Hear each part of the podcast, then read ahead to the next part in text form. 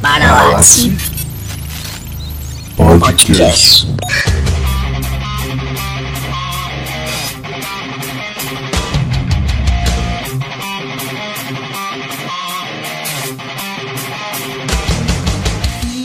Iniciando agora mais uma transmissão do Paralaxe Podcast. É isso mesmo. O seu podcast cristão sobre cultura, comportamento e sociedade. Nesse episódio eu tenho a honra e o prazer de ter participado e gravado com duas pessoas maravilhosas, amigos nossos, amigos de muita gente que está ouvindo esse podcast aqui agora. É o Gustavão e o Roberto, e logicamente o Lucas também, né? O meu fiel escudeiro nessa jornada. A gente vai discutir um pouco sobre metal, sobre evangelismo, sobre como trabalhar a música dentro do contexto da igreja e como a gente consegue encarar a cultura sem se corromper com ela. Vai ser um papo excelente, a gente vai tocar pontos muito importantes da nossa vida, da nossa jornada até aqui. Gustavão vai, vai falar um pouco da história dele é, como manifesta e como as nossas histórias conjuntas de nós quatro se entrelaçaram nisso tudo e como isso tudo influenciou a nossa vida. Mas melhor que eu falar, eu vou deixar ele se apresentar. Então fala aí, galera. E aí, pessoal, meu nome é Gustavo. Ninguém me conhece como Gustavo, me conhece como Gustavão. É,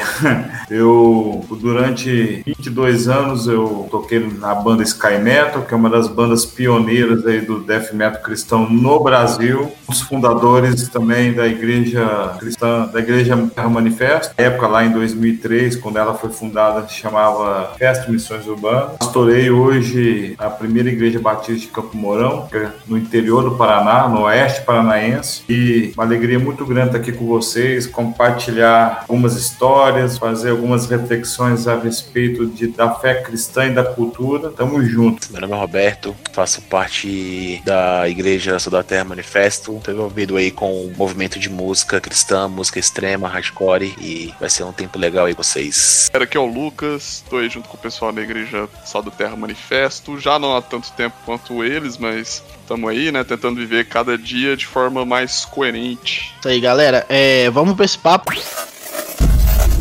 Começando em 3, 2, 1. É um tema muito oportuno para nós, é, principalmente aqui eu e o Lucas, porque a gente vive isso muito intensamente, né? A gente realizou alguns shows, o Betão também fez muito parte disso e faz parte disso com a gente, né? E o Gustavão é, foi um- uma influência muito grande para nós. Então é uma honra receber é, alguém é, desse nível aqui para nós. Mesmo sendo nosso amigo, a gente admira bastante. E eu com certeza posso falar que é alguém que nos inspirou a continuar esse meio, meio que esse processo, né? Que influencia a igreja até hoje. Então, Gustavo, vamos contar um pouco da história dele no começo, para a gente entender um pouco sobre como isso se deu dentro da igreja e como isso faz parte da nossa vida hoje. Quando me converti, a história, a gente já curtia som pesado antes da conversão. Tava heavy metal, do thrash metal, do heavy.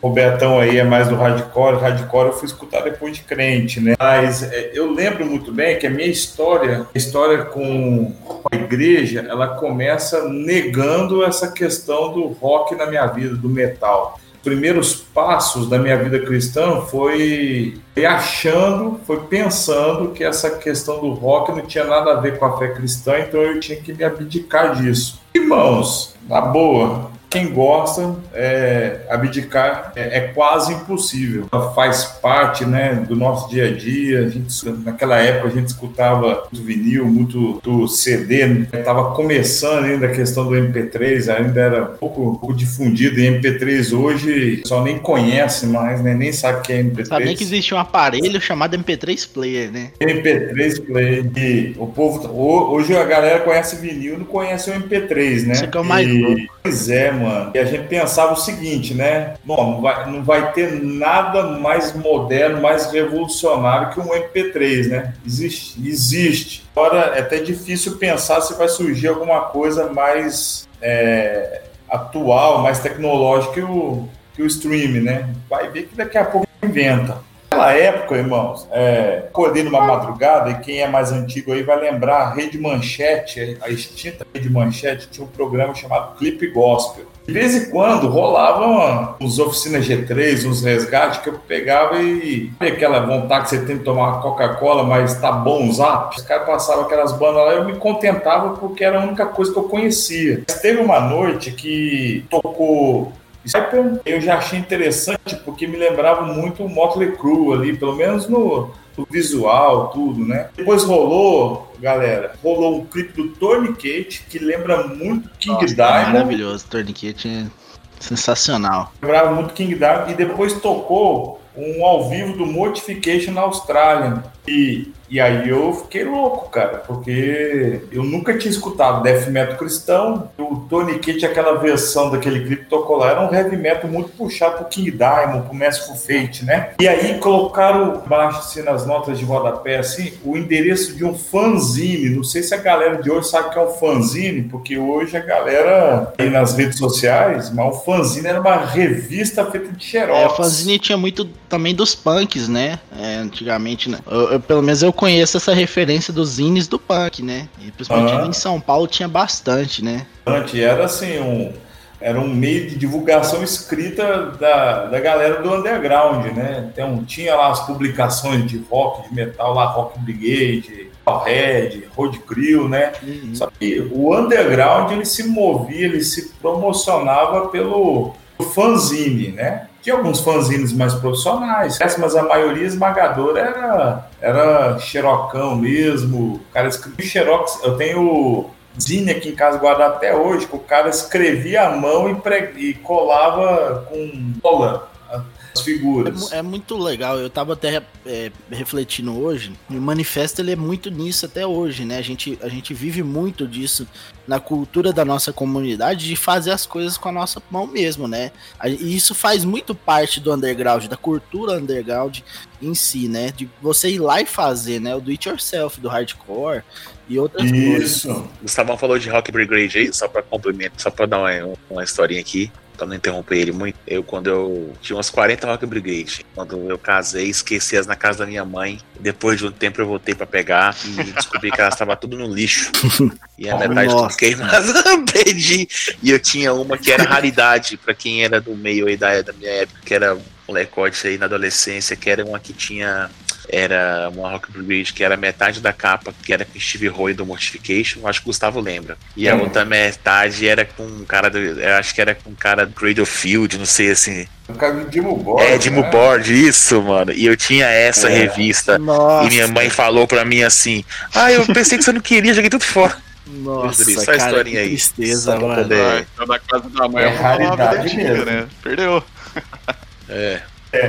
Colocaram um fanzine, um endereço de dois fanzines nas notas de rodapé lá. O primeiro fanzine, eu tenho ambos até hoje. É o White Metal Detonation, feito por um cara chamado Sandro Baggio, que é um pastor hoje lá em São Paulo da comunidade 24. E, cara, foi o cara que trouxe o Mortification Tourniquet no Brasil em... O Tourniquet veio em 1995 e o Mortification acho que foi em 2001. Foi esse cara que trouxe. Dinossauro. Mortification foi 2000. Mil, isso, tocou em Dois Goiânia, São Paulo e Rio de Janeiro. Não, Isso, Curitiba. minha, Curitiba. Minha mãe não deixou ir no show, não. Falou que era muito novo. E, e o outro fanzine que tinha sido colocado lá, que foi publicado lá, foi o Metal Mission, feito por um cara aqui de Londrina, aqui perto, que, que é o Flávio Grande Souza. metalista.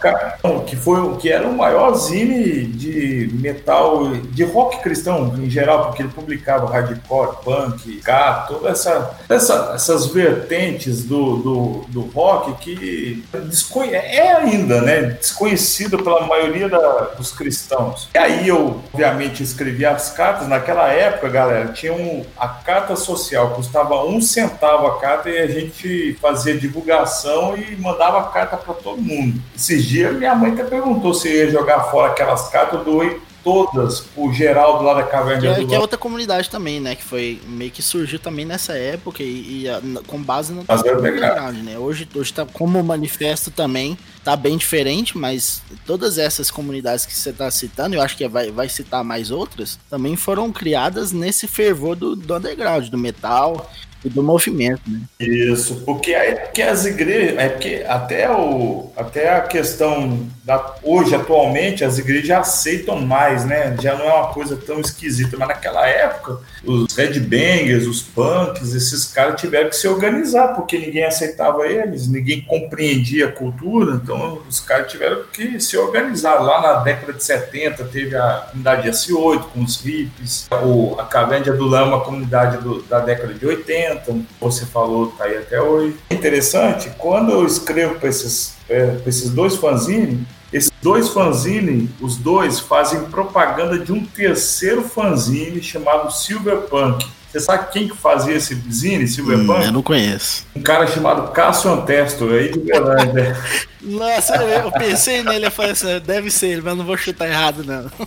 Mano, e aí... A lenda viva. A lenda viva. E aí é o seguinte, peguei e liguei pro Cássio. Eu não conhecia, nunca tinha ouvido falar, nunca vi. E o Cássio falou: Olha, cara, eu tô indo para um show em São Paulo, vai tocar White Cross, Bride e uma outra banda que chamava Love War. Então era White Cross e Bride Hard Rock. E esse Love War faziam, naquela época, aquele, aquele grunge mais pesado, parecia muito Alice Chains, assim, sabe? Foi, é, foi, foi uma época bem diferente, assim, do Bride, né? Que ele começou bem no heavy metal é. Foi mudando o som, o né? Cross isso. mudou bastante. Mas isso é, foi bem isso. depois, né? Quando eu cheguei em São Paulo, lá no Canidé, tinham lá, umas 30 mil pessoas. E eu comecei a procurar esse cara. Aí eu vi que tinha um, existe ainda, ainda que pequeno, um movimento muito importante do, do underground cristão aqui no Brasil, que era o CMF, o Christian Metal Force vinculada. Essas duas crianças aí não, não, não, pegaram, não, Gustavão.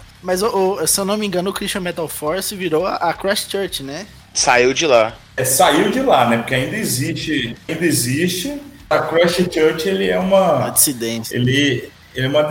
É, ele sai de lá de dentro do, do Christian Metal Force, né? É. O, o, a própria. A, o Christian Metal Force ele nasce dentro da quadrangular isso é engraçado e é, é interessante a gente colocar essa história aqui. A Quadrangular foi a primeira igreja que efetivamente promoveu o underground cristão. Surpreendentemente. Através desse cara chamado Sandro Baggio. O show do Tony Kate foi dentro da igreja do Evangelho Quadrangular, lá em São Paulo.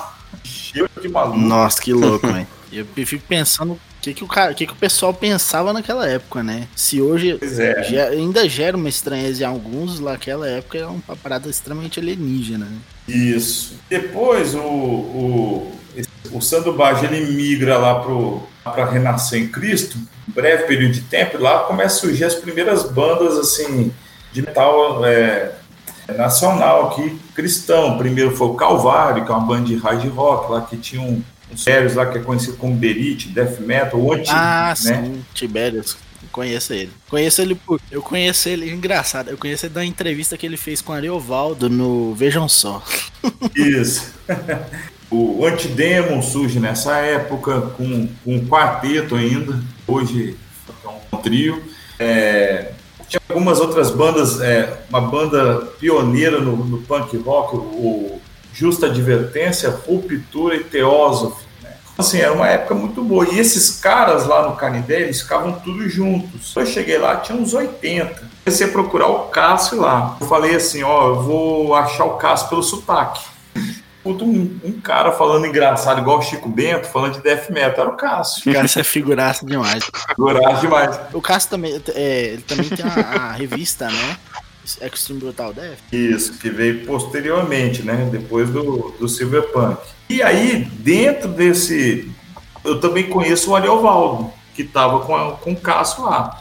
Pouca, uma coisa que pouca gente sabe, e quem, quem pregou o evangelho para Ariovaldo e discipulou Ariovaldo foi o Cássio. Ah, sim. Não, verdade. É que quem, quem, quem é da igreja é. às vezes sabe, né? Mas quem tá de fora isso. nem faz ideia. É, as pessoas não fazem Eu acho ideia. que vale a pena Isso. até, interromper, até já apresentar o Ariovaldo, né? Porque o Ari, ele é bem conhecido, né?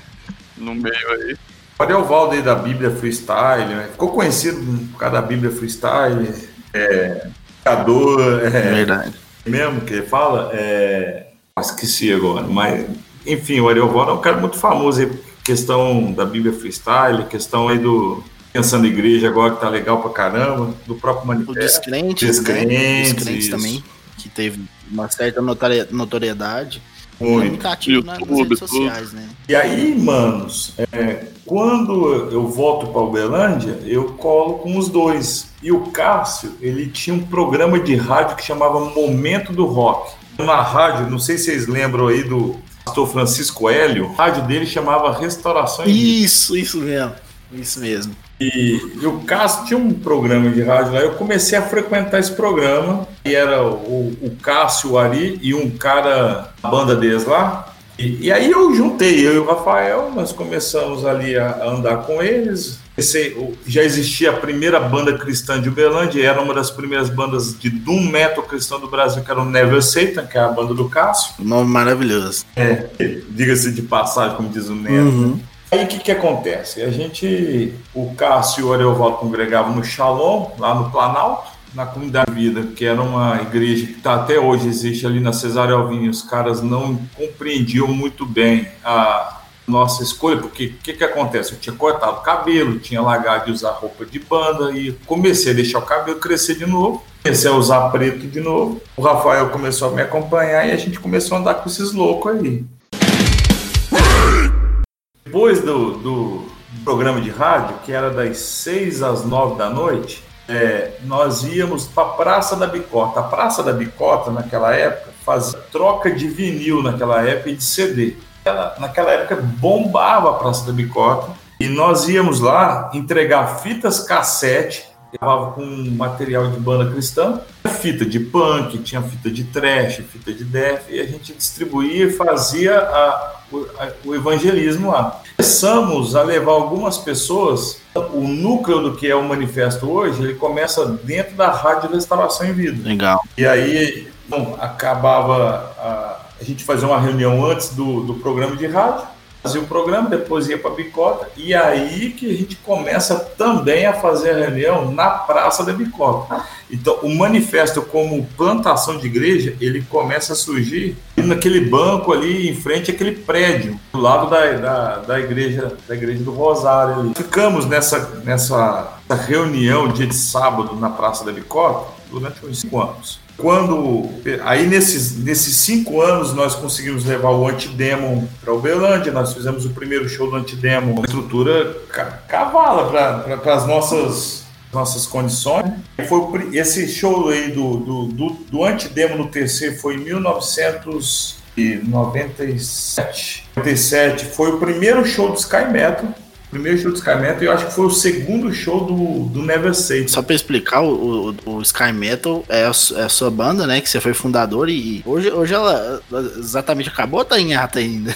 Mano, ela, ela, ela sempre tá em stand-by. Ela nunca. Ela sempre tem um último show, né? Ah, sim, sim, eu já participei de uns três. É, nós já tivemos uns 15 últimos shows, então ela vive em stand-by. É, a, banda, a banda fundamentalmente, assim, em essência, é você e o, o Rafa, né? O Rafa hoje também é pastor lá do Manifesto junto com o Ariovaldo. Isso, e o Junão, né? O Junão. Isso, o Junão, exatamente, verdade. O Tiera, Uber Music. Grande É, só uma contextualização também, falou que o show é no UTC, né? O UTC, aqui na nossa cidade, é o Uberlândia Tennis Club, né? Ele é um, um complexo aí de. É, pra atender vários esportes, né? Então eles têm um time próprio, tem quadras, é, acho que tem piscina também, e, e várias. O, o ginásio deles é bem grande. assim. Ó, o, gi- o- o ginásio do TC, em 1992, recebeu Sepultura na turnê do All Rise. esporte. Então, quando disse que, que é grande, a estrutura é realmente grande. Isso. Então, algum e muitos muitos shows underground de Uberlândia eram feitos no Olha. TC antes de qualquer outro lugar. Então tinha algumas bandas clássicas, é, Beldessante, é, Lixo Social, que era uma banda de punk rock, tinha uma banda de black metal chamava Wake the Maiden Dragon, chamava. Parece nome de banda de metalcore, né? Power metal. É, de power metal também. O TC era um lugar que rolou muito show underground de Uberlândia e nós fizemos o primeiro lá. Depois nós, depois nós fizemos um outro show com antidemo dentro do Shalom. lá no Planalto. Mano, lá tinha é, quando nós fizemos o. Na época, na época já tinha aquele palco gigante deles. Na verdade, agora eles têm um outro prédio, né? Era no prédio antigo ainda. Prédio antigo. Ah, sim, E sim, verdade. Eu lembro que depois do show, depois que eu falo uns dois, três dias, os caras chamaram lá o Eovaldo e o Cássio. A liderança do Xalão, os pastores do Xalão, eles apoiavam a causa, eles entendiam a causa, entendiam que era de Deus e que era necessário. Contudo, o igreja em si, a membresia, nunca aceitou e frequentemente se escandalizava com esses shows, especialmente com Cássio e com Ariovaldo. E aí que a, a Shalom, nessa época, ela comissionou o Ariovaldo e o Cássio a irem pro Sal da Terra, onde estava congregando eu, Rafael, e nessa época já estava andando com a gente o Rafael Berti, o Ariel Tino e o Leonardo, que eram os que vieram formar outra banda importante para nós aí, que era o Mortify. O Lúcio já estava com, a gente, já, o falecido Lúcio. Ah, é verdade. É, o Lúcio Lúcio também é é uma figura importante aqui, né? E quando ele morreu, assim, faleceu, a- pessoal ficou muito triste, né? Principalmente porque ele é uma influência muito grande pra, pra galera. Conheço muita gente nova que conhece o Lúcio, é engraçado isso. Não, e o Lúcio foi o seguinte, o Lúcio ele, ele sai do manifesto, sai do Sky Metal, ele monta uma comunidade chamada é, Comunidade Zebulon, ele tem a banda, ele monta uma banda também é, de black metal, metal extremo, melhor dizendo, né? Agora me foge o nome também, mas teve sua relevância, teve sua importância, igual você falou aí, muita gente, seu Lúcio, lembra do Lúcio, o Lúcio é um cara que fez bastante coisa. Enfim, aí nós juntamos no Sal da Terra, a Sal da Terra ali da Marcos Freitas Costa, que hoje é conhecido como Centro-Oeste, e o, o pastor da sede ainda era o Paulo Júnior, não era o Ogalvro ainda. Ele ainda não tinha mudado, né? Só pra, só pra contextualizar, a Sala da Terra é a igreja que foi é, um dos fundadores dela é o Paulo Júnior, Paulo Borges Júnior, né? Hoje tem Paulo Borges, porque é, Pra não confundir. E ele, hoje ele tá. Ele plantou a igreja aqui em Uberlândia, né? Dessa igreja a gente tem várias outras igrejas que fa- fazem parte desse, dessa plataforma do ministério, tanto em Uberlândia quanto em outras cidades. E ele foi pra Goiânia é, fundar a Sal da Terra Alphaville, né? Que eu- hoje ele pastoreia. funda 90 primeiro, depois Alphaville, né? E é verdade.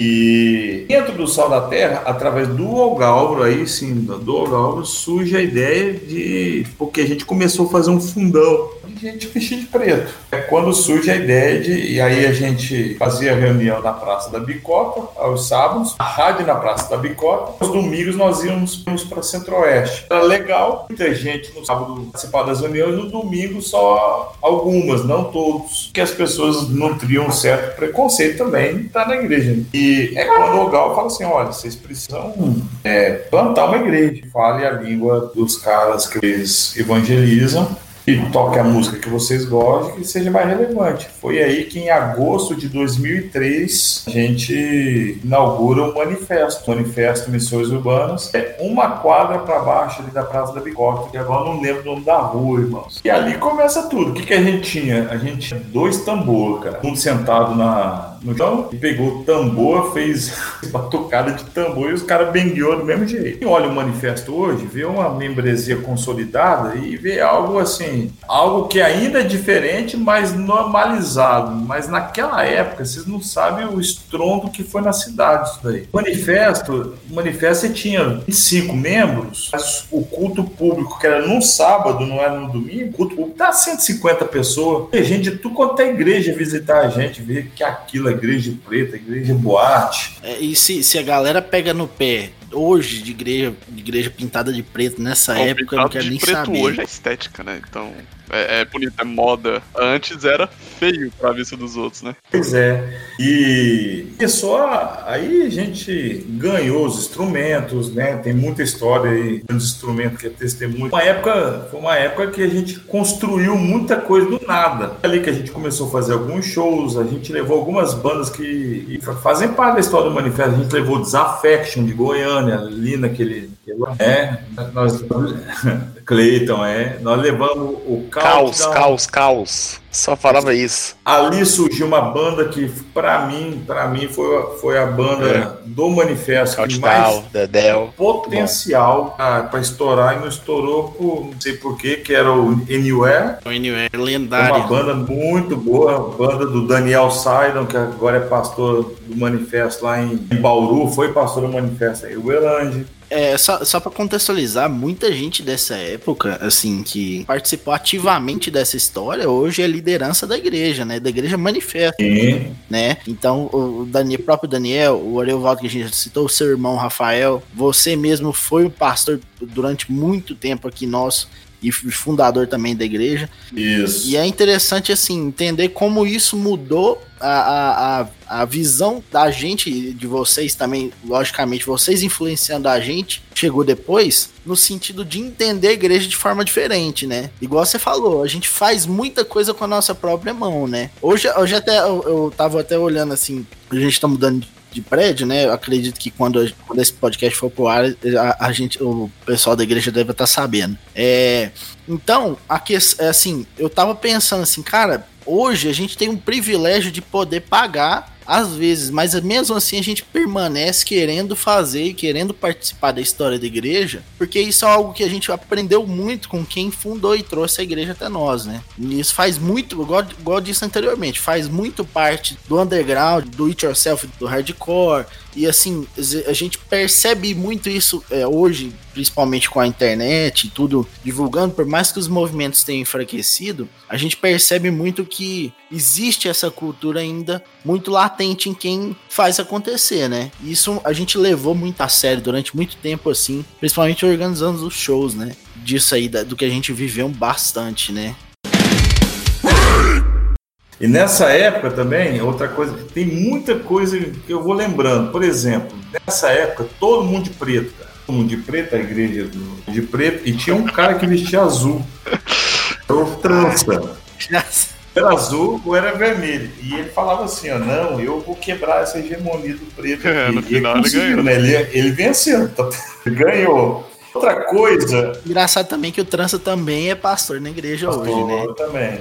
Outra coisa que é um marco boa, é um marco até para a história do underground da cidade de Uberlândia, é que nós começamos a utilizar a famosa carreta do Sal da Terra. Hum, famosa mesmo. Nós fizemos Velha pra caramba. muitos shows, é, praças na cidade, com- inclusive com bandas seculares. né? Nós chamávamos as bandas seculares para tocar. Isso causou divergência, um lado, com muitas igrejas, mas o nosso intuito sempre foi, nosso intuito sempre foi evangelizar através da relação. Há um equívoco em atribuir a palavra escândalo ao crente, né? Então, se o crente se escandaliza, dane-se, porque eu não vou não vou mandar para o inferno 10 incrédulos para não escandalizar um justo. Né? Então, nós, nós fizemos, por exemplo, acho que o maior show que nós fizemos com a carreta foi em frente ao Terminal Central. Nós trouxemos o Figurifor lá do Canadá, aí tocou, aí tocou junto com o Figurifor o Questions, que é uma puta de uma banda hoje. Questions. Uma banda de hardcore Isso, o Question é famoso. bem conceituada. Tocou Mind Reaction, que hoje, se eu não me engano, tem um cara dessa banda que tá no Surra, que é outra Surra, banda que tá né? conceituada aí hoje. O Surra é, é uma das bandas sobreviventes aí do underground que é uma notoriedade, né, cara? Engraçado. E aí tocou Soul Factor, Rabone, lembra do Rabone? ô? Rabone, sou Feto Rabone de Brasília. E Foi um show e nós, os Sky Metal, né? E foi um puta num show. E muitas bandas do underground cri- cristão secular aí de Uberlândia tiveram oportunidades conosco, carreta, e depois no prédio ali da, da Floriano, no começo da Floriano, em frente à Praça Clério Carneiro. E nessa época acontece outra coisa, porque na verdade na verdade, a gente revolução, a gente vive com medo de revolucionar, mas a nossa história é sempre de revolução. Por exemplo, essa história de entregar o prédio agora, ela assusta, mas ela faz parte da nossa história. O manifesto nunca viveu de prédio. Vai morrer por causa de agora entregar um prédio e ficar sem. Nessa época, o- nós tínhamos a, a oportunidade de estar no prédio. Lá na Barão de Camargo, nós, nós pagávamos de aluguel 300 reais. A gente vai ali para a Praça Cleber Caneiro, o nosso aluguel passa para 900. É outra história, né? Triplica. E aí é o seguinte, ele abre sexta o culto de oração, abria sexta o culto de oração, abria sábado e pronto. Pra fechar de domingo a quinta. Um dia nós vimos o pessoal do hip hop tomando chuva na praça. E eles começaram igual a gente, reunido numa praça. Nós falamos assim, por que, que a gente não cede a quarta e a quinta-feira pro hip hop aqui? E nós fizemos isso. É a primeira vez que duas igrejas ocuparam um prédio. Eu acho que isso é, é inédito. No Brasil, que está no mundo, velho. Eu acho que isso é, é como- mais como assim, pelo que eu conheço, Gustavo, na Europa isso tem um, é, um pouco disso, mas não em relação à igreja, né? Não, é em relação à barra, né? Isso, é, porque é, até onde eu sei, lá eles são assim, fazem um culto, recolhem os equipamentos e vai embora, né? Tem, eles alugam Isso. o dia ou do horário específico. Eu conheço também a igreja do lá em Porto Alegre, é o Casulo, me entende? Sim, Comunidade sim, Casulo, ele, ela, tá, ela tava até então reunindo antes da pandemia num, num bar, né? Num pub. E eu achei genial. Eu falei pra ele, cara, muito bom, cara, da hora. A Caverna de Adulão, é, uma época aí, ela reunia, ela reunia em cima numa boate gay. Então, pra você ter uma ideia, acabava o culto, eles iam embora, levavam os instrumentos e os gays ocupavam a parte de cima. Engraçado, né? Porque pra qualquer igreja esse seria assim inadmissível, né? Não se misturar, mas é onde ela deveria estar, né, cara? Graças. Exatamente. E a gente absorve o pessoal do hip hop, o pessoal do hip hop fica dois anos com a gente, e aí o que acontece? Muita gente metida ao metal cristão e não a Deus sai da igreja. Nós entendemos que isso era um bom preço a pagar pela unidade, pela, pelo apoio e pelo testemunho, porque a vida inteira a galera do hip hop, essas coisas não existem mais. Interessante isso. Naquela época existia rixa de punk com headbanger. Hoje não existe. É, hoje o cara que ouve metal, ele ouve trap, Ah. né? Ele veste um tênis da Nike, mas ao mesmo tempo tá com a banda do, da uma camisa do Misfits, né? Tudo Eu misturado. lembro num show que teve perto ali da prefeitura e parecia um skinhead lá, o cara com a camiseta do Agnostic Front dizendo skinhead e foi trucidado pelos caras lá. É, a galera já gosta muito É, né, dos caras. hoje em dia não tem nada disso, mas eu, e aí teve essa questão cultural aí que nós resolvemos absorver com parte da unidade para gerar um testemunho e muita gente não entendeu.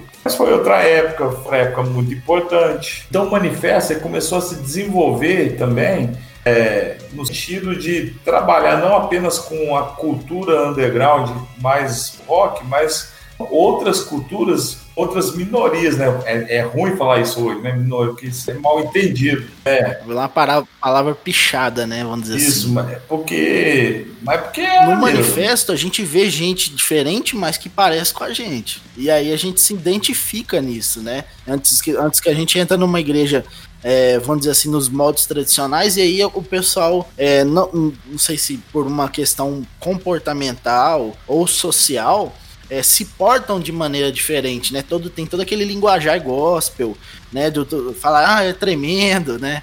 E, e é toda, toda essa cultura gospel, dessa, desse evangelicalismo, traz um certo distanciamento de quem tá querendo entender aquele, aquele movimento, que tá com sede de, do evangelho, mas que se sente estranho por não poder é, fazer parte daquilo. né? Exatamente. E é- isso é verdade mesmo. Tipo, uma uma coisa que eu achei muito engraçada na manifesto foi que eu cheguei lá e meio que sem saber como é que era a galera, né? Aí do nada eu sentei na cadeira da frente, vi um bando de gente mais esquisita do que eu.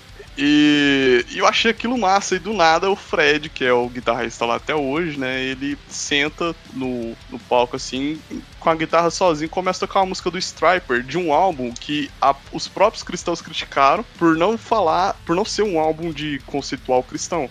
Né, que é. Eu até esqueci o nome do álbum agora. A música era Lady. Stop the Rock, chama o disco. Ah, sim. É, eles falam que foi o primeiro álbum de uma banda cristã secular, assim, ou que fa não falasse É. abertamente de É que foi, foi um, foi um vinil de pro, foi um disco de protesto. Cara, ele pra né? mim é o melhor álbum do- Exatamente. deles até hoje, sinceramente. É muito bom mesmo, realmente. E o que eu achei mais interessante foi aquele pessoal que é, parecia ser tão estranho, tão avesso, né, ao restante das coisas fora, é, que eles pareciam tão é, unidos, tão próximos uns dos outros, né? Eu me senti muito acolhido só de eu ver aquele pessoal. Aí a galera veio conversar comigo e tudo mais, e eu achei aquilo fantástico. E eu não senti aquela forçação de barra que eu precisaria às vezes ter pra mim chegar em um lugar na época, né, pelo menos, é, para me chegar em alguma igreja assim que não tinha esse é, que, que não parecia muito comigo e eu me ver forçado a aparecer com eles pra me encaixar, que foi o que aconteceu por muitos anos, né, é, durante a caminhada aí. Então aquilo eu achei sensacional. Eu podia simplesmente ser quem eu era e não havia problema nisso. Né, de, claro que eu tô falando de questões culturais, questões é, visuais, né, de, de pensamento, alinhamento ali, né, mas todo mundo ali ainda seguindo as escrituras certinho, né, porque manifesto sempre foi isso, né, sempre foi de acordo com, com, com a visão, com o pensamento cristão mais contundente. É, o, o próprio Gustavão pode falar bastante sobre isso também, mas é, sobre a visão, ser, ser coerente de fato, né? E a gente já tá, assim, meio que chegando no ponto do, do, do papo aqui, que a questão principal do, do, do manifesto é, é que a gente consegue consumir e participar do, do, do, do mundo em volta da gente sem é, se desfazer, ou, ou como, como posso dizer, se desconstruir para poder ter que ser cristão ou que é cristão. Ou seja, a gente entende a nossa, a, a nossa cultura e participa dela ativamente, né? Tenta trazer isso para o meio cristão. Eu acho que em,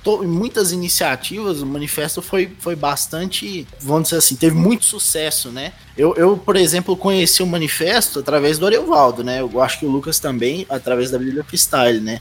Do canal do YouTube e tal. Eu conheci o Ariovaldo, foi o meu pastor que me apresentou ele. Ele falou assim, ó, esse cara aqui, ele é de uma igreja que o pessoal vai na parada gay e tava entregando água com um brochezinho escrito Jesus ama todos, né? Eu falei assim, mas que parada diferente, né, cara? Que negócio diferente. Eu, na época, tava um pouco insatisfeito com a. Na época era uma, uma igreja neopentecostal, então tava muito insatisfeito com muita coisa ali. E aí comecei a ouvir as pregações, fui atrás, conheci nesse tempo também as pregações do Gustavo. Aí eu fui na igreja e foi, foi só crescendo a relação, né, nesse tempo todo. Então são, são mais de oito anos aí na caminhada, né? O Manifesto sempre foi uma igreja que ela despertou muita curiosidade, muita gente, e muita decepção também, porque muita gente ia no embalo cultural e se decepcionava com a espiritualidade da igreja. Acho que até hoje é assim. Até hoje, eu cansei de ver o Roberto Sim, sim. na hora que É. termina o show da, da Infinite Mercy, né? Quando ainda tava tendo bastante. O Roberto fazia uma pausa, né? Aí eles falaram assim: não, gente, agora uma palavrinha de Deus aqui pra você. A galera vazava. Era incrível isso. É, tem isso muito nos shows. A gente vai falar de, de Cristo, É, cara, galera volta hora as costas, mano. Mas isso faz parte do desafio, né? Acho que o nosso último grande show foi com, foi com a Aurora Rules, né? Que já, já é uma banda também bastante conhecida. Já É. teve um primeiro show com eles. E fizemos o segundo, né? E aí, nesse, nesse, quando a gente sentiu bastante isso aí no- nos últimos tempos, né? Que a galera tava mais pelo movimento e não pela música e pela, pela todo, todo aquela, aquele movimento ali dentro, mas não necessariamente pela, pela palavra. E esse é o nosso principal desafio hoje, E né? o manifesto foi, isso aí eu tenho segurança para falar. O manifesto foi o único, única, vamos colocar aí, entidade ou estrutura, né, que de uma certa forma absorveu o movimento das novas gerações, entende? Então o manifesto ele, ele deu palco às bandas das antigas, que a galera fala das antigas, né? Então eu falei do Lixo Social, falei do Bel Desante, do Canap, tinha uma banda que chamava Canapes Ativa, que era antiga ainda, né?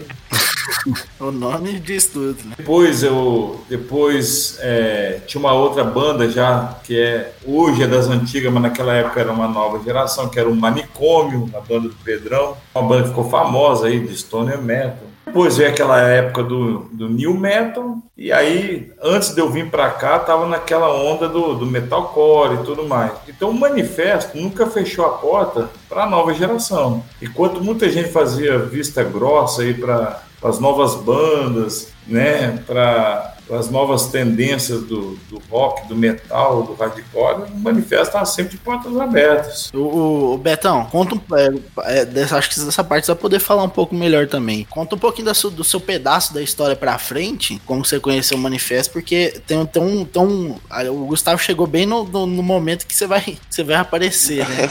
Nada, é assim, o Gustavo é muito bom ouvir o Gustavo falar, né? Então, como eu falando, o Gustavo é uma, é uma. É muito bom ouvir o Gustavo, né? Porque ele é praticamente uma das essências aí que teve no Brasil, na onda do metal cristão, né? Porque na minha época a gente tá aqui conversando aqui em quase três gerações, né? Do, do, do rock cristão, do metal cristão aqui nacional. E eu peguei bem a época ali, comecei bem na época ali, o Gustavo sabe muito bem, na época do CMF, quando começou a lançar o programa da meia-noite do sábado, que eu acho que foi ali final de 98, 99, assim, se eu não me engano. E, cara, era massa, porque era um programa Isso louco, Brasília, então tinha.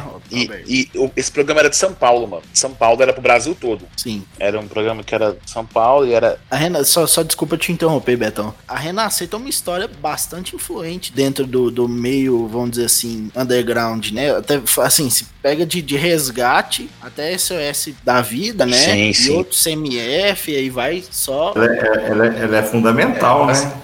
ficando mais pesado. né, fundamental, parada. fundamental. Sim, pra sim. gente que é de. Eu sou de Brasília, né, mano? Pra mim era. era, era Gustavo até conhece um pouco a galera de lá. Foi, foi, foi praticamente fundamental, porque hoje em dia eu acho que o CMF ele tem dois polos só, que é Brasília e São Paulo. Se eu não me engano. Acho que Tem outro polo além dessas duas. Só onde é, onde é mais É, forte, né? Infelizmente. Sobreviveu. Então, pra mim foi época, foi uma época boa, foi uma época que tinha umas bandas, tinha umas bandas estouradas de Brasília, que era a própria Sofecto, Rabone ali no começo dos anos 2000, 2000, né? Tinha Ponto Com, onde o Gustavo lembra, tinha Virtude, que era era, era o Companheiro Fala, Gustavo. de, de selo, o, Salvo Produções. Sim, ponto. Sim, a Grandes Salmos.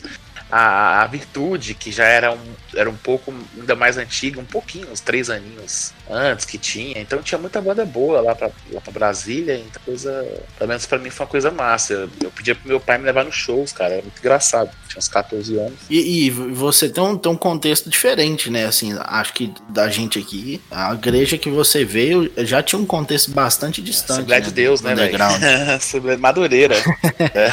Assembleia de Deus que vai Era, dançar. era, é, mano, era, era, era, era um pouco difícil, né, mano, assim, porque a galera não, não compreendia ali nos anos 90 ali, era, ah, era um pouco pesado a, igreja e tudo mais, né, você podia fazer diversas coisas e eu caí nessa do rock, né, velho, então enquanto a galerinha da minha época lá curtiam Cassiane, curtiam a Zé de Paula, eu curtia Mortification, Live Sacrifice, e aí era um pouco difícil pra eles entender, né, Engraçado Acontece. que se a galera procurar hoje o Living Sacrifice, vai ter um choque tão grande do que era antes, Vai, né, mano, cara? e, e outra coisa, Esse eu, Sacrifice é o, é o que tinha um trash com violino. Esse é o Believer. Ah, é. Believer. É. mano, o Live Sacrifice, inclusive, o Covid aí atrapalhou muita coisa, né, mano? Infelizmente aí. Porque ia ter uma live reunião. não, né? não. Ia ser um reunião do Live Sacrifice. Não sei se o Gustavo ficou sabendo. Ia reunir Nossa, todo mundo cara. de todas as formações, iam fazer uma live, ia fazer um show, ia gravar um DVD. E, e devido a essa pandemia aí que a gente tá vivendo aí no momento aí do mundo, teve que desmarcar. Ia ser um momento, mano, diferente, hein? Sabe, ia ter o CJ, ia ter o Trub, que foi do POD também, ia ter o percussionista, Nossa, só ia os ter os caras do. Normadinho, ia, mano, ia ser um show épico. O, o Livre Sacrifice é aquela banda que você fala assim, ó, ô, me apresenta uma coisa que lembre Obitué. Aí você mostra a primeira fase do, Lembrei. do Livre Sacrifice. É o que parece Slayer. Aí você mostra o segundo CD. O segundo CD. Não, o primeiro CD parece Slayer, Slayer. e o segundo Obitué. Isso, Não, isso que mesmo. parece Agnostic Front. Aí você mostra o quatro CD. Você pede metal moderno, mete o Reborn, é, você pede tudo. Não, hoje, hoje eles são groove metal, né, cara? Hoje, hoje, hoje eles estão numa fase. Assim, eu conheci o Living Sacrifice primeiro por ser groove metal, e aí depois eu fui pra trás, pra saber o que era. Aham. E aí, aí foi engraçado que eu falei, eu, eu tenho até a história. Eu cheguei na igreja, né? Todo, todo meninão. Falei assim, ó, Gustavão, é, descobri uma banda boa pra caramba, chama Live Sacrifice. Eles são groove metal. Aí o Gustavão olhou assim pra mim. Aí eu falei, "Cê- aí você gosta muito. Aí você só mostrou a perna com a tatuagem do Live Sacrifice. Mano, Ah, mas foi uma coisa muito louca. É, é. Mas é. Eu, aí foi nessa que eu conheci o, o passado mesmo, né? Eu, aí depois eu vim ver o Betão, ele mostrou os CDs originais. Eu falei, nossa. Ó, esse CD parou no Gustavo, viu? Esse CD tem uma história engraçada, tá no Gustavo agora. Olha aí. Esse. É, tá aí. Voou muito então, hein? Ele foi pra longe. Aqui em casa. Mano, mas assim, em Brasília teve essa cena aí do, do metal e tudo mais, e a gente já ouviu falar do Sky Metal. Teve uma história engraçada que eu compartilhei com o Gustavo depois que eu conheci ele, que, mano, em Brasília eu encontrei um CD do Sky Metal na feira, numa feira de ar livre, numa banca falsificada de metal cristão, mano. Ô, louco. Sério, e tinha Era lá. mó longe. E tava lá o CD do Sky Metal, piratão, xerocado. Cara, eu tenho uma coisa meio, meio parecida com isso, só que já nessa geração internet. Eu tava procurando bandas de death metal parecidas com Mortification e achei o Sky Metal num site gringo, mano. Baixei os três CDs. Opa, eu fico orgulhoso. Depois de muito tempo que eu fui saber que era o Gustavo. né, Inclusive, o galera? Sky Metal poderia entrar no Spotify, né, Gustavo? Sky Metal poderia entrar no. Só tem uma música, uma música que é uma coletânea. Tem uma É música, uma cara. coletânea Lá. que tem umas. Ah, Tá no tempo que eu não sei colocar esse bagulho lá, senão não é pouco. Não, isso aí a gente resolve. A gente, depois a gente coloca lá. A gente, a gente tem amigo aí, tem um amigo que, que dá pra botar até o selo. Aí é só começar com as salmos, né, mano? E lá em Brasília teve todo esse movimento do, do CMF, e ali eu conheci e tudo mais, e, tipo, mano, envolvi com banda e tudo mais. Até que, cara, é, eu não lembro, eu lembro até hoje, foi em 2007, foi 2006, foi 2007, Sky Metal foi tocar em Goiânia, e eu tinha muito amigo em Goiânia também, pela proximidade de Brasília e Goiânia, velho. E ali a gente foi tocar, e a gente conheceu o Gustavão, tudo mais, conheceu a galera da banda, e ali por causa de um amigo eu vim parar em Uberlândia, isso em 2008. Em 2008 eu vim conhecer a cidade, aí já conheci a, a Manifesto, porque assim, pra quem era do é, mais antiga, da- da- das antigas mesmo, é, tinha duas referências de igreja pra quem curtia o metal mesmo. Era aqui, na em Uberlândia, a Manifesto, e em Brasília, a Zadok, né, Gustavo? A Zadok era um ponto que todo mundo queria ir um dia, mano. E assim, até eu, depois, assim, não posso falar que foi um sonho, mas, pô, realizei lá de tocar lá, né? Já com nome diferente, Crash Church, mas toquei lá ah, também. sim. Então, então só, só pra recapitular. O CMF virou. Não, virou o CMF o Zadok não. É o, a, a Zadok, que é o, saiu do CMF, né? Que formou a igreja e depois mudou o nome, né, Gustavo? Virou Crash Church, né? Repetiu a história de São Paulo. É da isso, Daniel Sofecto lá, virou Crash Através do, do Daniel do Isso, é, né? mano, inclusive, muito durante algum tempo eu fiquei de road do Samurai. Samurai hoje está em Portugal, ex-baixista do Soul Factor. E tem- foi muito bom, porque eu entrei no show de graça, vi Bride de graça, vi uma, uma porrada de banda de graça.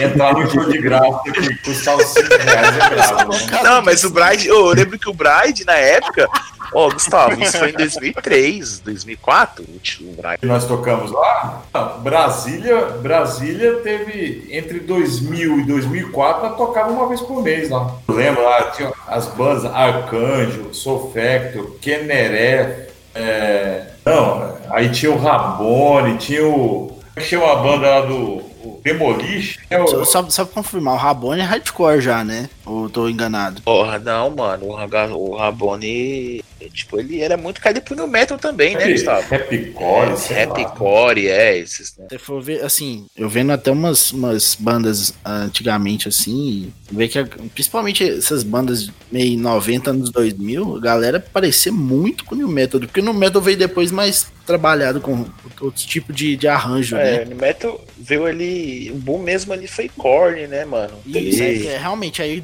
o Korn definiu que era New Metal pra frente, né? E, mas até então. Não, assim, eu falo, eu falo até porque, se você for olhar pelo Rodox. É, o Rodox mais HC. Eu acho é que uma o boom, mistura, assim né, mesmo, eu acho que né? quem deu o- aquele boom de vez, o- porque o Korn é, é, assim, acho que é uma das primeiras referências que eu conheço do New Metal e sei do New Metal. O então, o CD que é o de 94. Mas, o, o- assim, o, boom, assim, é uma banda que nem é New Metal, mas o, o Sepultura, ele deu um grande boom pro New Metal, mano. Com o Roots, né, mano? O Roots foi...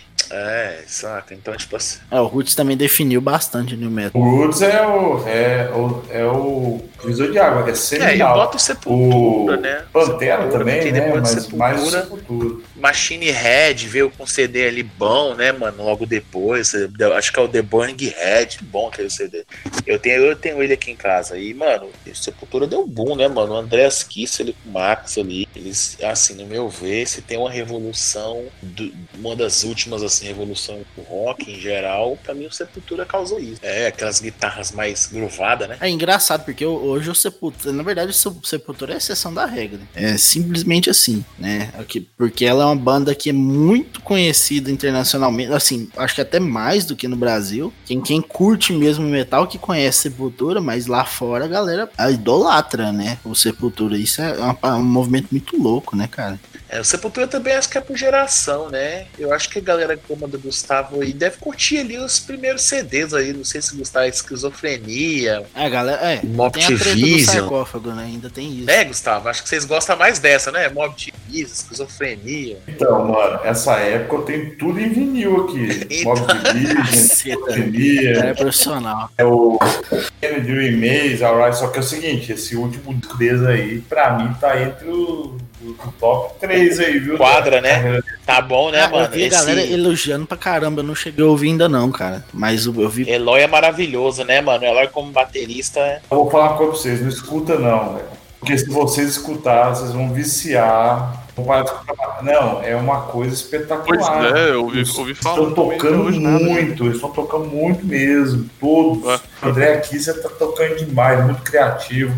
O Batera, então, nem se É fala. o, é o Eloy, né? O Eloy é um monstro, né? Eu acho que é tipo assim, infelizmente, os irmãos Cavaleira, no meu ver, estagnou, sabe? Não consigo ver um trabalho é bom do Soulfly. Sofai lançou, Sofai lançou um disco essa semana, cara. Semana passada, desculpa. Ah. É um ao vivo em Nova York. Tá bom? Nossa, bom. Cara, eu- ouvi Soulfly uma vez, eu não gostei nem desgostei. Pra mim, É. Isso, você tem toda a razão. O Sofai foi ficando bom. Eu gosto do primeiro só. Cara, Soulfly pra mim foi ficar bom depois do 3. É, o primeiro pra mim é o melhor, que é aquele primeiro CD era ia, ia ser o, o próximo Sepultura. Mas o Sepultura, ele tem um negócio que o brasileiro é meio bobo. No... O brasileiro, ele acha que as bandas têm que tocar a mesma coisa a vida, a vida inteira. Isso é verdade. E, é difícil, né, cara? Tal de ouvir fã. é, e os É gringos, difícil. e os gringos, eles piram, assim, nessa variação musical, assim. Pois eles- é, o- velho. O, o Roots fez sucesso por causa de, todo, de tudo aquilo que é cultural brasileiro, indígena ali no meio, até da. Até O Angra foi escorraçado aqui no Brasil porque mudou. E aí lá fora a galera hoje idolatra o Angra. Tanto é que foi a porta de entrada muito por causa disso pro Kiko Loureiro e pro Megadeth. Você Né? vê, o- aquele projeto Nation, né? Nation. Sepultura, que o. Sepultura, que o, é o. Sepultura com Sim. Zé com o Zé Ramalho. Ramalho. Foi lançado, foi lançado fora do O Brasil. Sepultura tem um não CD foi. de covers que não tem no Spotify, que é maravilhoso, que eles fazem um cover do YouTube, eles fazem uma porra de cover legal, já com o Derek. É muito bom.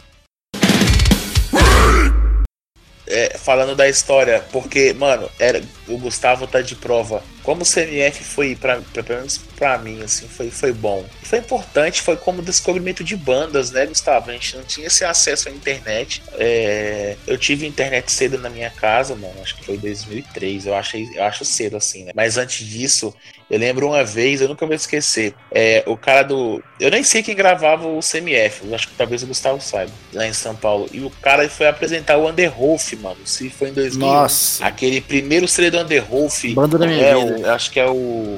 ah, Até esqueci o nome, mano. CD do Underwolf. É uns caras gritalhada lá. o White Wall. É, não, é o porradão lá. Se olhar aqui no Spotify, eu falo. Ah, Black Metal. É, o Black Metalzão. E aí, bicho, ele falou assim: rapaz, surgiu uns meninos novos nos Estados Unidos lá, uns lourinhos, mas uma porradaria. E ele falava os nomes tão rápido, e depois eu tinha que voltar as fitas pra, pra poder entender. E aí, o vocal do Rabone, rapaz, que era, ele morava na minha rua, o que gritava, que eu não esqueço o nome dele, acho que era Misael. Ele, eu pagava, galera, naquela época, era dinheiro, viu, velho? Um CD, Gustavo, aquele CD que vinha 20 músicas só, né? Que você con- conseguia colocar 20 faixas só. Uhum. E ele não conseguia caber mais nada. Eu pagava 5 conto, mano. Isso em 2001, velho. Era muito caro, velho. Era... E tipo assim, eu chorava, meu pai me dava, aí eu dava esse nome pros caras, pra esse Misael, e ele me dava esses MP3. Aí eu falava, ó, mano, eu quero isso aqui, ó, Underwolf, ó, Live Sacrifice, eu quero essas músicas, que era que a gente conseguia obter no CMF. Pô, o CMF foi, foi de grande importância, assim, mano. Traçava tudo. E era, era massa, era massa, era massa. Tem aquele show do, de Goiânia, foi o show que foi Sky Metal, Disaffection. Eu acho que teve Barax Lodge. Teve Barax Lodge, Gustavo? Não lembro, mano. Baratas Lodge. É, do André, do Chatonildo. Baratas Lodge. Mano, Barax Lord. Ah, foi um show bom, mano. Não sei se teve outra banda mais, mano. Arnion, teve Arnion. Arnion. Arnion, Arnion dos Ah, véi, né? Um véi canhoto. Eu acho que ainda teve o Scaton ainda. É, não lembro. Eu sei que eu dormi, sabe aonde naquele dia? Eu dormi na rua. Porque, mano, a gente era muito louco mesmo. Só queria, só queria lá por causa pra fazer o rock and roll. E era máscara da galera cristã, né, velho? Todo mundo ia pra rua depois. E era bom. Nessa época tinha muito estreio? Não. Ah, mano, tinha. Você já era? Não, mano, assim, eu já andava com a galera, só que, tipo assim, eu gostava. Como, é, é, é, tinha estreed, mas a gente, como era uma parada. Esse, galera que eu comecei a andar era a galera que era mais do estreed, do hardcore cristão, então a gente colava nos shows tudo dos crentes, né? Que a, gente, que a molecada falava. E não tinha essa, essa, não tinha essa, essa exceção que tem hoje, né, velho? Era a galera, assim, no, no meu, era mais unida, tocava umas bandas de crente, mas já, já era, já muito É, galera não, de igreja, assim, hoje tem essa dificuldade de penetrar no, no meio da cultura, porque tem essa resistência com música secular, cara. E, assim, nem, eu nem gosto desse termo, na verdade. né? Se um cantor gospel morresse, toda vez que a gente fala assim, música secular, eles paravam de usar Agora, esse termo, né, cara? Foi, eu, eu, é, era bom, mano. Eu acho assim, pra quem viveu, assim, tá querendo puxar saudosismo, foi uma época boa, mano. Você ia pro shows aí, pô, tinha um show de Soul Factor, tinha o Rabone, o próprio Rabone era muito bom, mano. Rabone. Tinha uma banda de Brasília, o Gustavo vai lembrar. Ela era, chamava Chips, lembra, Gustavo? É demais. E os caras tocavam, trocavam de máscara, igual os Slipknot, mano. Que louco. E era um bagulho. Devia ser um negócio revolucionário na época. Crente. Hã? Deve ser É, revolucionário, mano, era né? um bagulho de crente. Isso, os caras com guitarra de sete cordas, tudo de máscara. Era, era engraçado, porque, mano. Porque era, era violento ao mesmo tempo, assim, você fica, nossa, isso é louco. Aí tinha galera aqui de Minas, né, que a gente conhecia, tipo o próprio Sky Metal. Tinha, o- assim, além do Sky Metal que eu lembro, era, era eu acho que era de BH, o The Joke, né, Gustavo? Joke era BH. The, The, The Joke, é BH. Aí tinha os caras mais pra baixo, tinha o Trino. O Trino, eu fui uns três shows do O Trino. É famoso. Aí eu conheci o Manifesto, eu já te conhecia, tudo mais, tudo mais. E em 2008 mesmo, eu comecei a namorar e casei em 2011. E eu entrei de vez na Manifesto já em 2013, foi quando eu volto pro Uberlândia já, com a Isabela. E, cara, e foi bom que eu pude ter, pude ter o contato de perto com os caras que outra hora eu só escutava os nomes, via as coisas, e via Fotolog, que eu acho que vocês dois aí Eu conheço. conhecem. Conheço eu Que a pesquisei Manifesto, na, ela- internet. A Manifesto postava muita. Manifesto postava muita coisa no Fotolog, né, Gustavo? Era muita coisa mesmo, Fotolog. Gustavo era o rei do Fotolog. E eu, eu era o rei do Fotolog O mesmo. Fotolog é um Rede blog, Fotolog, era um tipo, mini blog de fotos. De foto. Fotolog, É, Fotolog, é o, Fotolog é o bisavô do É Instagram. isso aí. bisavô do Instagram. O avô é o Tumblr. E, é, e tipo assim, mano, era, era, era, era. Foi muito bom, né? Então hoje tá até aí, 2020. É, o Betão, só conta pra gente como que você conheceu a Isabela que você falou aqui. Ah, sim. Não, mano, eu conheci Isabela, mas assim, eu conheci Isabela por causa do, do, do show, né? Que eu vim aqui em Uberlândia e tudo mais. Acho que nas primeiras vezes que eu conheci, que eu, que eu, que eu vi Isabela, assim, foi no show que foi no Garage 80. E era, era, era uma casa de show que tinha aqui, era mais pô, underground e tudo mais. E aí tinha uma banda, eh, tinha umas bandas tocando, e tinha uma banda de um, do pessoal da igreja lá que era. Eu até fugi o nome agora da banda. Mas o Gustavo vai lembrar uma banda que era Geleia, Daniel. Isso. É, essa- é essa aí. 70, É alguma coisa. Assim, Isso, é alguma coisa aí. De 76. repente eu vejo uma mina dando um stage dive lá no, no palco, pulando na galera e era. Você falou que ela subiu no palco só pisando na cabeça. Sal da pisando na cabeça da galera, mano. Uma coisa bem agressiva, né? Nossa, quem Agressiva. conhece a Isabela hoje nem imagina. de se fazer. Mas aí a gente continuou, né? A gente fez um pouco de show já. Eu acho que já, desde a época que eu mudei pra cá, os shows da Manifesto teve uma pegada diferente, mais envolvida no hardcore, né? É, nessa, nessa cultura core mesmo, né? Do sem ser no extremo. E foi legal, a gente conseguiu fazer shows durante os anos aí.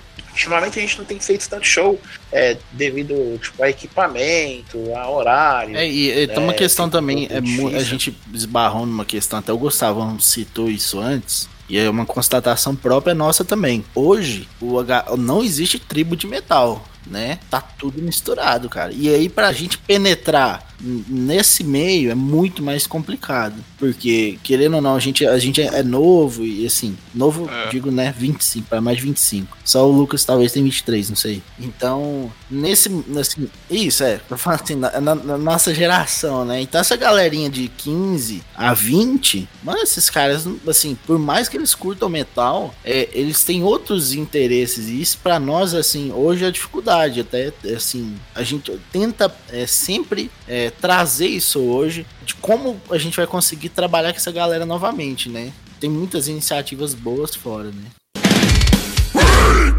É muito engraçado porque a, a música hoje ela virou um pouco é, supérflua, né? O consumo da música, por exemplo, vocês aí falando, Gustavão, de vinil, né? O Betão é, pegando o disco do cara que traz da gringa, né? Então gerava na- nas pessoas que estavam no meio um sentimento de de que você tava completando algo, que você tava fazendo parte de algo. Tipo assim, a pessoa queria ter o álbum na mão, ela queria, é, ela queria poder falar que ela colecionava algo, né? Era difícil. E eu acho que aquilo que costuma ser mais difícil para as pessoas fazerem acaba sendo até mais prazeroso, né? Você tem um, um, um sentimento de de sucesso, né, quando você consegue fazer alguma coisa. Agora hoje, cara, sinceramente, você abre o seu Spotify, tem uma playlist lá feita pra você. Aí tem um monte de mistura de banda que você costuma ouvir. O Spotify vai lá, só deixa você clicar no botãozinho pra tocar, você toca esquece. Então, tipo, lançou um, um álbum no sua banda favorita ontem e você nem tá sabendo.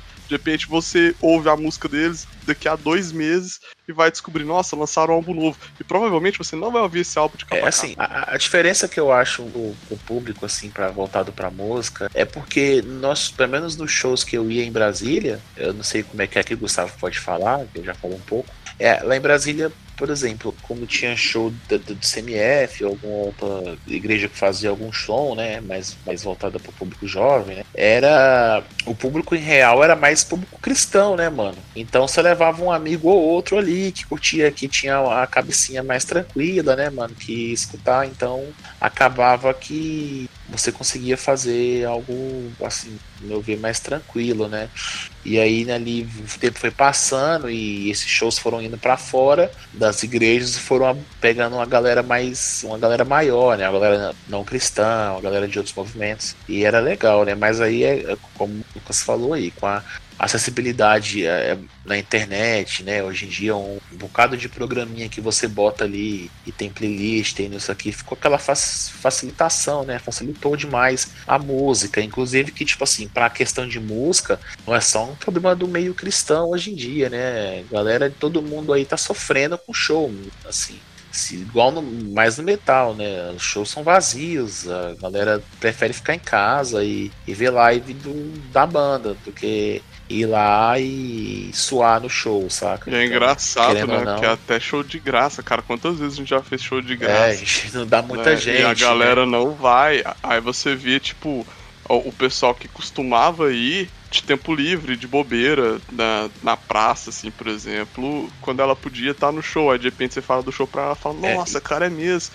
Mas não. Até nem animei. Cara, é, é desanimador às vezes. Isso é culpa das facilidades, irmãos. Tudo ficou A gente, fácil. o, o Lucas até falou que hoje os streams facilitam muito, então a gente não dá valor, cara. Não dá valor, porque tem muita opção, bicho. A gente, a gente conhece uma banda sueca do, do sei lá, do, do sul da Suécia e que, assim, nunca chegaria pra nós se a gente não, não tivesse. Então tem essa facilidade e isso estraga a gente, querendo ou não, né? Parece um papo meio, meio retrógrado, assim, no sentido de. É, mas de- não de- é, né, mano? Contra, E- mas é uma constatação, assim, Isso. social, cara. E, e, assim, tem umas coisas também que eu, assim, como citei, que era umas coisas que são cordiais, tá, cara? Tipo, quando você via Aí você descobria que, igual o Gustavo falou, pô, ele descobriu o Cássio, pô, lá no Canindé, e não sei o que, a gente tem isso mesmo, saca? A gente tinha isso. A gente via as capas das bandas, Pois é. e você via, caraca, esse cara aqui, mano, ele, ele segue a Jesus que nem eu, e, e toca esse metal, e toca essa coisa extrema. Era muito, saca? É muito massa. Hoje tá mais Eu compro disco, vinil, até fita cassete eu compro até hoje. E ainda existe os velhos, os velhos, o pessoal da, da nossa, nossa geração, eles, eles ainda fazem isso, isso ainda roda. A, a- a nova geração está com dificuldade de fazer a coisa acontecer, entendeu? As pessoas, ela, ela, Pois o é. Sky Metal, nós fizemos show pra caramba, cara. É, nós fomos em seis países, nós tocamos em 22 estados aqui no Brasil. Viajou de graça, pagou pra tocar, pagou pra gravar. Pagar pra tocar, cara, é uma realidade grande demais, né? Qualquer músico. Assim, É, É, mas o povo hoje quer começar grande, quer começar profissional, quer começar cobrando cachê. É, tem muito, muito disso também, né? Da, é, igual a gente falou. A questão da, da, da ansiedade da pessoa de, de, de querer já começar lá em cima e a facilidade, né? Isso estraga. quando você tem uma banda, ainda mais uma banda de metal, e uma banda que no nosso aspecto é do lado cristã, você tem que sofrer mesmo. Então, a galera, você quer tocar em São Paulo, e ali o cara fala, ah, eu te dou X valor, vem aí. E o cara não vai, o cara não quer ir, o cara não quer tirar do bolso. Infelizmente, eu acho que o metal no Brasil, você tem que nem no Brasil, no mundo, né? Porque quando você pega e vai procurar como que é a situação das bandas, não, não é essa, mil maravilha, né? É só essas bandas mais headline aí, grandona, que tem tudo, né? Betão, mas teve um, tem um cara lá em Brasília que levou, às vezes, um gago, não sei o nome dele, não lembro. Ah, E nem a gasolina que eles dão pra nós. Foi na casa dele e ele embora. meu Deus do céu, aonde foi isso aí? Lá em Brasília. Ah, lá em Brasília, nem lembro aonde, mano. Duas Mano, vezes o cara não pagou a assim, na terceira eu tem- levei a 300 Teve uma- um cara de uma comunidade aí. Assim, a gente é, é- é triste, né? Mas teve um cara de uma comunidade em São Paulo que, quando a minha banda tava mais nativa, tava nativa de vez, ele chamou pra tocar. E aí eu falei, mano, e aí, como é que vai ser? Você consegue ajudar em alguma coisa? Aí ele falou, ah, mano, não consigo, não, tudo bem. Eu falei, ah, mano, beleza. Aí eu já pensei, mano, se esse cara não consegue, arruma outro show no outro dia e tenta fazer aqueles ba famosos baralho de gato, né, Gustavo? Que a gente consegue, passa não perder o final de semana, né? Bem bolado. E aí eu falei, mano, então, mano, mas assim, você consegue pelo menos é, buscar a gente em algum terminal, dar uma comida? E ele, não, mano, também não consigo, minha vida é apertada. Eu falei, ai, mano, onde é que a gente pode dormir? Aí ele, ah, mano, eu não sei. Eu falei, ah, não, mano, então beleza, a gente não consegue ir assim, sacou? Infelizmente, essa é a vida do, do, do, do underground em geral, né? Assim, eu, eu participei um pouco, pouco como músico, né? De, de tocar mesmo. Assim, foi minha época no 777 e tal. Fiz alguns covers, né? A gente fez no, no subterrâneo, lá no manifesto, né? E na época do 777 mesmo, a galera, o William que deve estar ouvindo a gente aí, vai, vai lembrar bem, cara, do- do- das dificuldades que a gente tinha que ter. E mesmo assim, assim, com o cenário, de certa forma, a gente tocando em bar, em outros lugares fora da igreja, fora do underground, e a galera ainda assim com resistência, né? Então, não é assim, além de, de- da gente, imagina tocando pra fora, que deveria ter um pouco mais de estrutura, galera tentar trabalhar isso de melhor forma, mesmo assim, a- as portas estavam meio fechadas. Então, imagina pra quem tá no underground, fazendo acontecer. Quantas vezes a gente fazendo os nossos shows aqui, né? É, Eu até lembro até, até hoje um maravilhoso show do, da, da despedida do Gustavo, é, que a gente juntou todas as bandas, né, cara? Esse show Fly, é, o Fly, eu recebi o Fly dele de É novo, maravilhoso. Não, e assim, Recebi E a a gente tirou lembrança. grana do bolso pra parada acontecer. E isso foi maravilhoso. Fazer parte disso é bom demais, né? Sim, e, e pra galera que, tipo, que vai ouvir, galera, a gente fez um show dentro de uma igreja. Com, não era só banda cristã, não, mano. Tinha Lost Hate lá de Brasília. Veio gente de Anápolis, veio gente de Goiânia ver esse show. Nós conseguimos colocar naquele dia, a gente colocou mais de 150 pessoas na, dentro de uma igreja, do espaço apertado. Foi um show maravilhoso, cara. O suor pingava do teto, assim, ó. O suor pingava do Foi teto.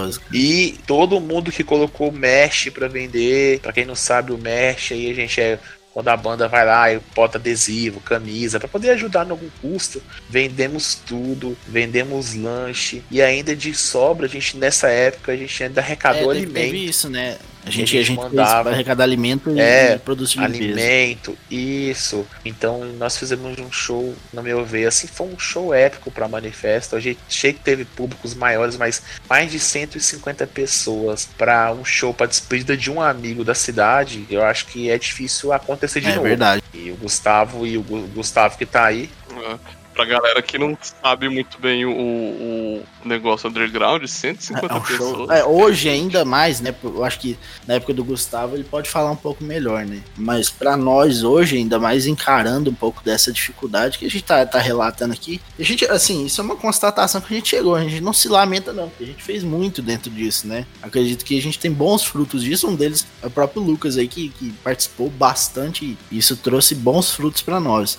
Mas, cara, assim, 150 pessoas dentro daquele, daquele prédio que a gente tinha caindo aos pedaços era, era impensável, né, cara? Foi maravilhoso aquele show, viu, mano? Foi, foi bom. O Gustavão tocando era uma banda met- uma banda Sky Desertor, né? Porque tinha o Batera do Desertor. O Rafael tava aqui, não tava, Gustavo, nesse, nesse show? Tava aqui no Brasil. É o Wellington, né? Dos dois tocou bateria. Foi um Tava, show tava. maravilhoso, mano. Dois tocaram tinha o bateria. André da Barack. Lord, tinha não sei quem de Goiânia, e foi um show muito louco.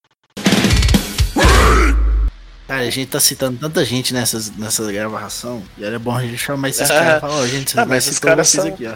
São de boa. Gente, eu acho Não, não, não pra ser ruim, não, pra, pra falar. É, porque o tá- André, faz assim, querendo ou não, o história André, também, o né? Gustavo sabe muito bem de Anápolis, ele foi, ele foi importante também, né, Gustavo? Ele fazia muito show lá. Ele usava a igreja do pai dele. O André, o André hoje é, é pastor presidente da Assembleia de Deus lá Olha Anápolis. isso, Da mano. Assembleia de Deus, é verdade, é verdade. E ele usava a igreja lá e fazia show pra caramba, cara. E ele botava a banda não cristã também. Bo- Eu lembro um show que foi é, Countdown, teve Desertor, Linha de Frente, que é de Brasília, que era uma banda Stray Edge, com 700 vocalistas. E era uma banda, mano, é igual o Death Star. Da hora, da hora. E ele botou todo mundo dentro da igreja e fazia o show. E, e- e era e, e o melhor, o show era de graça, gente. Sabe como é que a igreja tinha dinheirinho pra poder pagar a luz do dia? Vendendo cachorro quente. É. Cachorro quente viga, cachorro quente. O viga era só pão e molho. É, é, E a gente come carne.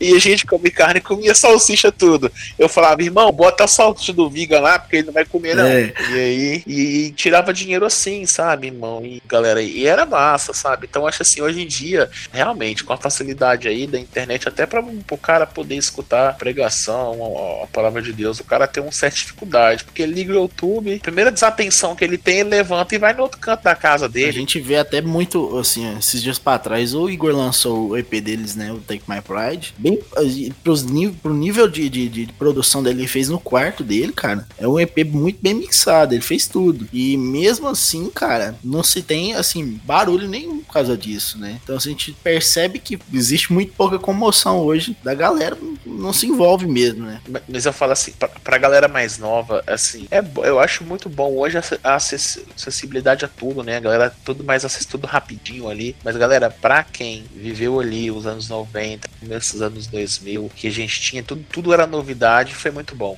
Você pegava os encartes. Acho que Gustavo, não sei se o Gustavo tinha essa- eh, essas ideias aí. Lá em Brasília a gente tem uma gíria que chama de lombra. E eu tinha essas lombras que eu pegava os encartes da banda e eu tinha que traduzir tudo, Gustavo. E eu tinha que escrever Nossa, embaixo da letrinha, assim, ó. Pegar um encarte, pegar um, xerocar um encarte, tipo, como se fosse um xerox e escrever embaixo e botar por cima. Eu, eu, eu ia deixar perguntar tudo- como que você tudo escrevia naquele papel de revista, cara. É, mas aí eu tinha que xerocar pra escrever. E aí eu peguei o Scrolls, é uma raridade. Acho que o Gustavo tentou me tomar esse Scrolls mas the não, não Megaloth? deixei. Que eu ganhei. eu comp- É, mas eu, eu tenho eu tenho um Digipack, que é ele, o Post-Momentary Affliction, que é da Roadrunner mesmo. O CD alemão, é um Digipack que você abre assim, ó, ele vira em oito, em oito pedacinhos, assim. Vender pra mim. E eu peguei. Não, não dá, Gustavo. Esse CD aí, gente, é caro, viu? Hoje em dia tá caro. E eu peguei e eu traduzi tudo, assim, ó. E aí eu li. Depois que eu comecei a ler, eu li Scrolls. Eu falei, rapaz, o cara tá citando a Bíblia toda aqui no Scrolls, rapaz. E aquele monte de urrado, né? Só que não, o cara tava falando da, da Bíblia ali. Eu acho que a primeira banda que eu vi mesmo cristã foi o Mortification. Eu vi, eu vi o Scrolls of Megaloth do clipe, sabe? Aquele clipe é estranhão, assim, né? Tô meio Preto e é, branco. Preto e branco. Tipo meio preto e branco, que é. banda é essa, velho? Que loucura, sabe? Assim, O, o, o grupo, né? O guitarrista. Não, o guitarrista, o guitarrista, o ganhou, Michael. né, Exatamente. Cara, o cara cantando e fazendo os riffs, né? Caceta, cara. O, o, o, o Steve, Eu- né? é. assim, eu, eu fiquei assim, pensando assim, como que pode alguém ser cristão e cantar isso, sabe? Eu ficava muito, muito chocado, sabe, de, de ver isso. E foi um, foi um- Eu tive que desconstruir a minha cabeça em relação à música cristã nessa época, né? Falando aí do, do, do, do Igor gravando no quarto dele, de maneira com a qualidade quase que impecável do Take My Bride, né? É, eu lembro da primeira demo do Skymet em 1998, nós pagamos 40 reais por música. Cara, você não fazia, fazia ideia que era 40 reais na época. O salário mínimo já era 100, né? A mina era uns, era uns 120 reais, cara. Ô, louco. É. E a produção, cara, é. Se a gente gravar aqui, ó, do jeito que a gente tá gravando aqui, botar umas guitarras aqui, fica da mesma qualidade ou melhor. né? E, e na gráfica, a gente, nós mandamos. Até hoje eu tenho, eu tenho um encarte aqui, cara. Nós mandamos, nós mandamos fazer 2 mil encartes. Coisa, hein? Ficou 150 reais. Vendeu tudo? Lançar. Não, vendeu. Nós vendemos umas 400 Maravilhoso, fitas, cara. Essa demo até hoje, Gustavo? Então, esses dias eu vi a fita nossa pra vender no Mercado Livre. Tá pedindo, tá pedindo 250 reais. E eu não, eu não tenho sepultura Compra, do Gustavo. Sky Metal. E o mais barato. Você não compra. Mercado Livre tá 60 reais o Comprado. mais barato, cara. É, a gente nunca teve restrição, assim, logicamente, aliás, tem uma restrição, né? Nunca chamou uma banda satanista pra igreja, né? Eu acho que eles nem queriam, Eles não iam querer, não. eles nem participariam, né? Eu não- na nossa época não teve, eu não sei se na época do Gustavão, antes da gente entrar, mas é, a- a- o Betão até falou uma parada muito legal. É, na nossa época também aqui em Uberlândia teve isso, mas ele andava, até a galera do Lost in Rage, vocês vocês são amigos de infância de muito tempo e a galera não é cristã, né, cara? É, não, né? Ah, t- tirando um ou outro ali. Never Look Back. É, então a galera, tipo assim, os que, que é mesmo, que é o Bruno, que é filho de pastor, o Fábio também. Mas o resto não, não tinha contato algum. Mas como a gente era amigo ali de banda, amigo de rolê mesmo, a gente conseguiu estreitar bem o laço, né? Graças a Deus porque eu sempre fui o crente do rolê, né, mano?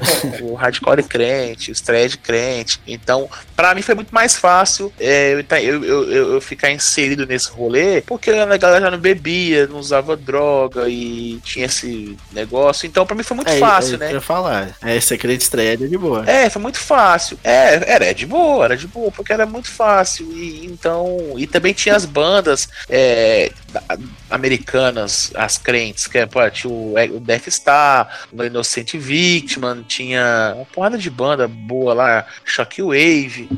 Então a galera. O Normadinha é da estreia? Não, Normandy não. Essas aí que eu citei aí tudo é. Uhum. Então, Jesus Wept, então esses caras. Ah, o Saving Grace, Saving Grace, que é mais novo, né? mais Mas, novo, assim, eles são estreias. É, então era, era bem mais fácil, né? Então foi nessa época. E, e- e engraçado que essa galera, querendo ou não, a gente já conhecia Sky Metal aqui em Uberlândia, conhecia Soul Factor. Por quê? Porque essas bandas cristãs aí, meados de 2000, no final dos anos 90 e 2000, era a banda que tinha boom. Então a nossa galera.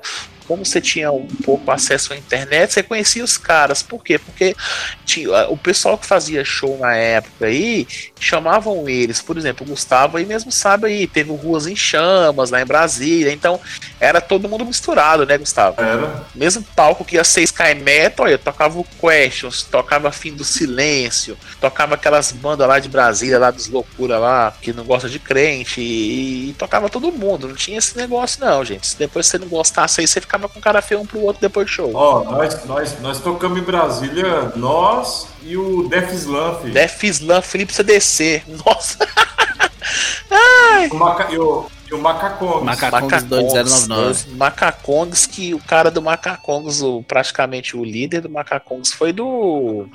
Da outra banda lá que eu esqueci, gente, de punk lá famosa de Brasília. Não, de não, frente? não, Não. não, É, Gustavo, não sei se o Gustavo vai lembrar, é porque o nome das músicas é tudo música pesada, né? Então não dá pra falar aqui o nome das músicas dos caras. Mas é a do Túlio, Gustavo, você sabe? Lá de Brasília, a banda mais famosa lá de, Agora não lembro. de Trash Metal 80, eu esqueci, gente. DFC. DFC, lembrei. DFC. DFC. Então, o cara do DFC. Macacongos era do DFC lá no começo e tudo mais. É, não dá pra falar, né? Aqui não dá pra falar. Pra assustar os irmãos. Mas, cara, tinha muito isso aí, então. Procurei, é, procurei gente, no Spotify. Aqui, né? É, eu tenho. Ixi, eu tenho muito material de demo aqui, de banda que conta história, muito fãzinho, tem muita coisa legal pra falar mesmo. Tinha um fanzine de Goiânia, Gustavo. Eu esqueci o nome, que também ven- vendia tudo. O que era lá em Goiânia, o cara vendia fitas. É W, da- W Metal. W Metal, W Metal, serviço rápido. Você comprava no dia, meu irmão, três dias tava na sua casa. Era muito bom. W Metal. Nós estamos vivendo dias estranhos. Exemplo, essa questão musical nossa aí, de 10, 15 anos atrás, ela contemplava uma, uma amizade, uma irmandade, né, uma fraternidade que era muito legal, cara. A gente tá falando de shows que a gente ia em Brasília, os caras de Brasília vinham para Uberlândia, Goiânia, essa interação toda. E hoje em dia eu vejo muito desses amigos até separados, não pela distância ou pelas questões da vida, mas por coisas que, na minha opinião, são importantes, mas deveriam ser secundárias, como a política. Né? E a gente fala dessa pluralidade aí, ela é importante, porque, porque nós precisamos estar inclinados sempre para o nosso irmão. Quando Jesus conta a história lá do, do samaritano, e presta socorro para o cara que está machucado à beira do, do- da estrada é o improvável de outra cultura e de uma outra de uma outra região aqueles que eram da mesma cultura e da mesma religião do cara não atenderam porque tinham outros compromissos. Na verdade irmãos o cristianismo é isso. Ainda a nossa história como igreja a nossa história como manifesto a nossa história como é o seguinte nós procuramos ganhar aqueles que eram da nossa tribo aqueles que eram do nosso rolê gostar das mesmas coisas que nós gostamos. Mas como igreja nós sacrificamos algumas delas para o máximo de gente por fazendo isso até hoje Complementando o que, que o Gustavão disse, e até um, um pouco da, da reflexão, trazer um pouco aqui, é, meio- é meio- é exatamente o que Paulo fazia, né? Ele se fazia, não, não fal- falsamente, né? Não como um ator, mas ele conseguia é, entrar em qualquer lugar e, e se, é, trabalhar isso porque ele não se ofendia, acredito eu, com a cultura de, daquele povo naquela época, né? E eu acho que é isso o mais importante que a gente pode levantar aqui. O fato da gente trabalhar com outras bandas, de ter amizade com essa galera, de até hoje, mesmo não sendo cristão, e, e olhar pra esses caras e serem irmãos, os caras mesmo do Lost in Hate têm um respeito absurdo pelo Gustavo.